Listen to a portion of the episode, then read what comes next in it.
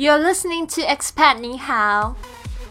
Welcome to Expat Ni Hao Podcast, where we bring you interviews with expats in China. Here's your host, Lily Wong.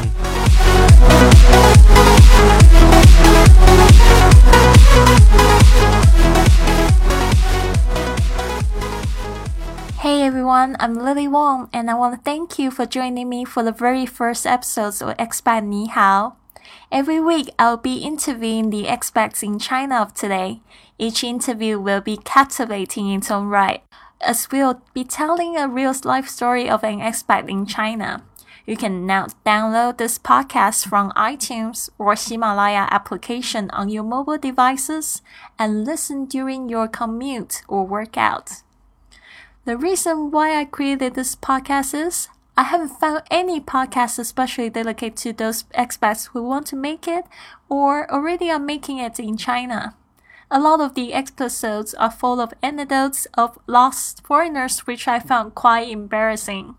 I believe even foreigners here can really chase their dreams and be awesome and do good things for society especially now more than ever in China, people are welcoming foreign cultures with open arms.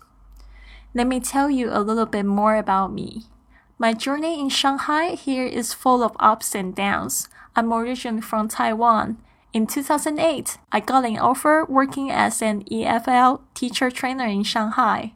Life was pretty secure when my company was backing me up. My company's business was booming. However, I didn't like my job and I was searching for a way out.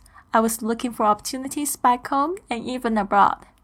I was quite lonely and friendless here. I felt very lost in this big city.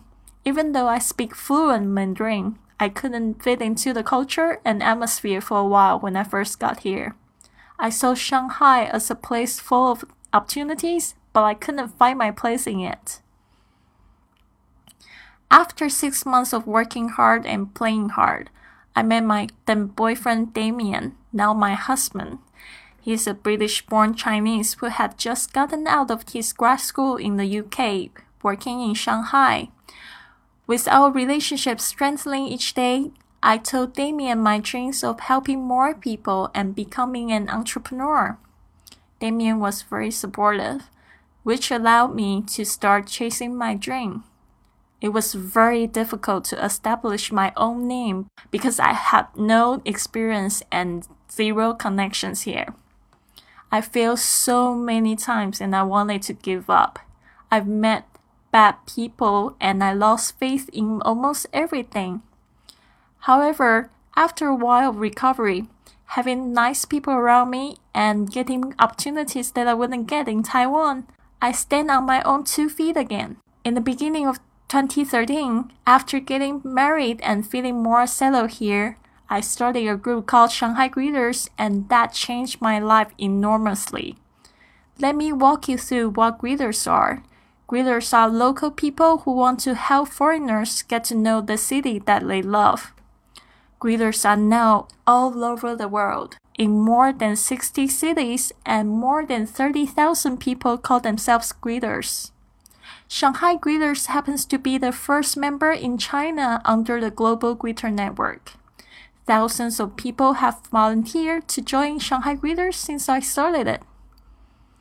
I figured out that my mission in life is to bridge the culture for people and help them find a brighter side of the city that we live in. I think this podcast will help my greeters further understand expats and their culture so we can better serve these people and make it home to them. Additionally, I think it will help expats themselves to build local connections, inspire other wannabe expats, and even enlighten those who are already living and working in China. My guest for next week is a Finnish girl, Rika. She's been working in Shanghai for three years and recently was invited to become a partner of her company. Stay tuned and go ahead to download my second podcast on iTunes or Himalaya to find out more about her personal stories in China. And don't forget to check out Shanghai Greeters when you are here. This is Lily, and I will catch you on the flip side.